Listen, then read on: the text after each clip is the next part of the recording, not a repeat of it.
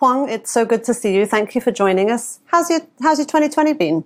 My 2020 started totally normal. Uh, in January, I went to Paris, um, did my interview for the Fashion Week there, came back to Beijing on January 22nd, and finding things a little bit tense because there were a lot of rumors. Having lived through SARS, I wasn't that concerned. And uh, on the 23rd, I had a friend of mine from New York come to my house who had a flu, and we had dinner together. And another friend who came, who left the next day for Australia for vacation on an airplane. So we were not taking this terribly seriously until there was a lockdown. And we've seen that echo around the world. I think still some people find it hard to understand the magnitude of some of the measures that China took. I mean, what else are we missing about China's response in all of this? You know, historically, we're just such a two very different countries in terms of culture and history. I mean, these are two completely different human experiences for its people. So for China, when the lockdown happens, people are okay. People are okay with it because they think that's what a good parent should do. You know, if a kid gets sick, sick, you put him in the other room and you lock him up and make sure that the other kids don't get sick. And they expect that out of the government. But when it is outside of China from America, it becomes a huge issue of the right political thing to do and whether it's infringing on personal freedom. So the issues that you have to deal with in a democratic society are issues that one does not have to deal with in China. I have to say that there is a word in Chinese that doesn't exist in any other language. And the word is called guai it is what you call a kid who listens to his or her parents. So I think we are very, as a people, we are very guai. We have this sort of authoritarian figure that Chinese always look up to. And they do expect the government to actually take the actions and they will deal with it. However much suffering there is, they feel that, okay, if you know, Big Brother says that this has to be done, then it must be done. And that really defines China as a separate uh, mentality. Chinese as a, has a separate mentality as, say, people in Europe and America. And that sense of collective responsibility sometimes feels kind of a little absent from this culture. At the same time, there are I think, valid concerns around um, surveillance and kind of data privacy, things like that. What is the balance here, and what is the right trade off between surveillance and freedom? I think in the internet age, um, it is somewhere between China and the US. Um, I think when you take individual freedom versus collective safety, there has to be a balance somewhere there.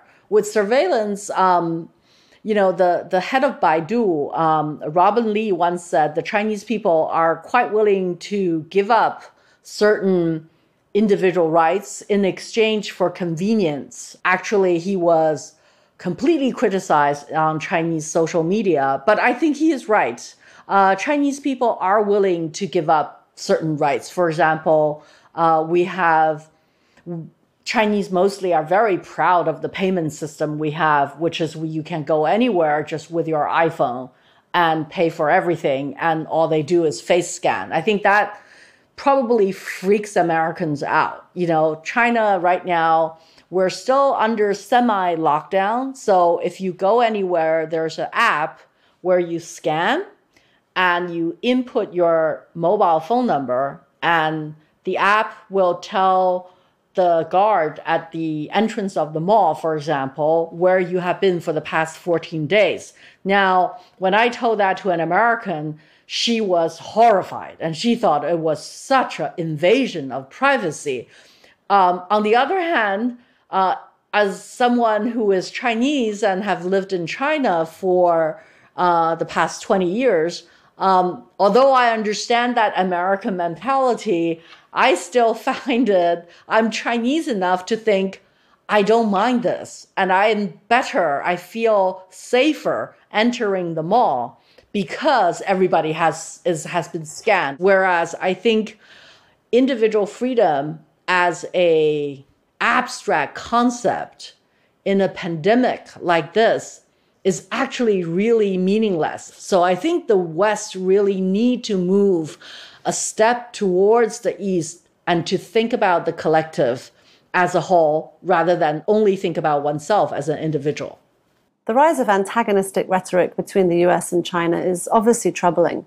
And the thing is, the countries are interlinked whether people understand global supply chains or not. Where do you think we head next? You know, this is this is the most horrifying thing that came out of this. The kind of nationalistic sentiments on both sides um, in this pandemic. Because I'm an optimist, I think what will come out of this is that both sides will realize that this is a fight that the entire human race have to do together and not apart. Despite the rhetoric, uh, the global economy has grown to such a integration that decoupling will be extremely costly and painful for both United States and China. It's also been interesting to me to see the criticism that China has received quite vocally. Um, for instance, they've been criticized for downplaying the death toll, um, arguably, um, also for trying to demonize Dr. Li, the Wuhan doctor who first kind of raised the alarm about um, the coronavirus. Um, I just saw a report in the New York Times that, that um, Weibo users have been posting repeatedly on the last post of Dr. Li and kind of using this as a kind of a living memorial to him and chatting to him. And there's something like 870,000 comments and growing on that last post.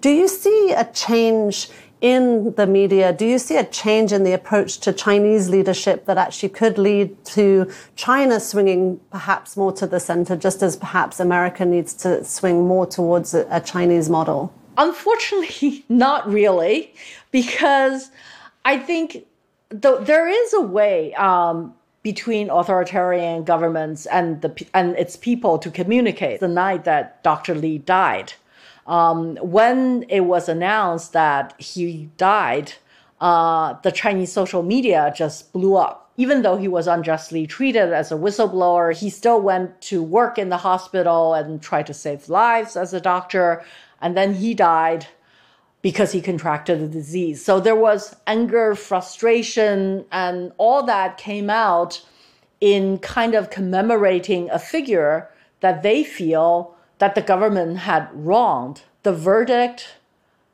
and the um, sort of the official voice on who is Dr. Li, is he a good guy or a bad guy, completely changed 180 degrees. He went from a doctor who misbehaved to the hero who warned the people. So under authoritarian government, they they still are very aware of public opinion. But on the other hand, when people complain and when they commemorate Dr. Li, do they really want to change the system?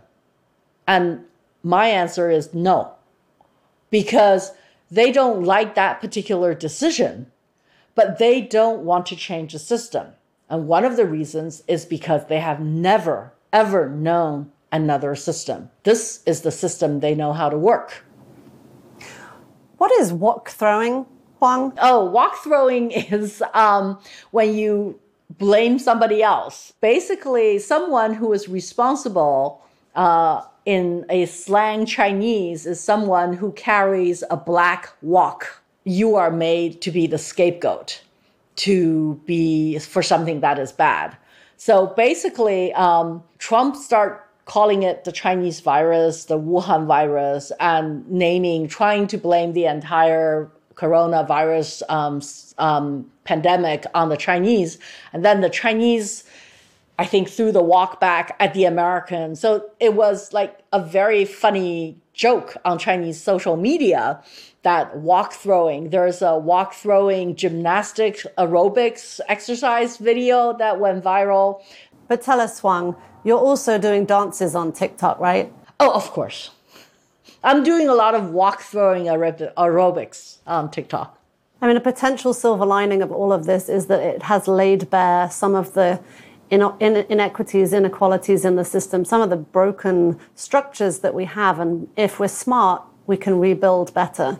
Yes. I think one of the silver linings of this pandemic is that we do realize that human race have to do something together rather than to be distinguished by our race, by the color of our skin, or by our nationality, that this virus obviously is not discriminating against anyone, whether you're rich or poor, important or not important, or whatever skin color or nationality you are. So it is a time to be together rather than to try to pull the world apart and crawl back to our own nationalistic shells. It's a beautiful sentiment. Huang Heng, thank you so much for joining us from Beijing. Stay well, please. Thank you, Helen, and you stay well as well.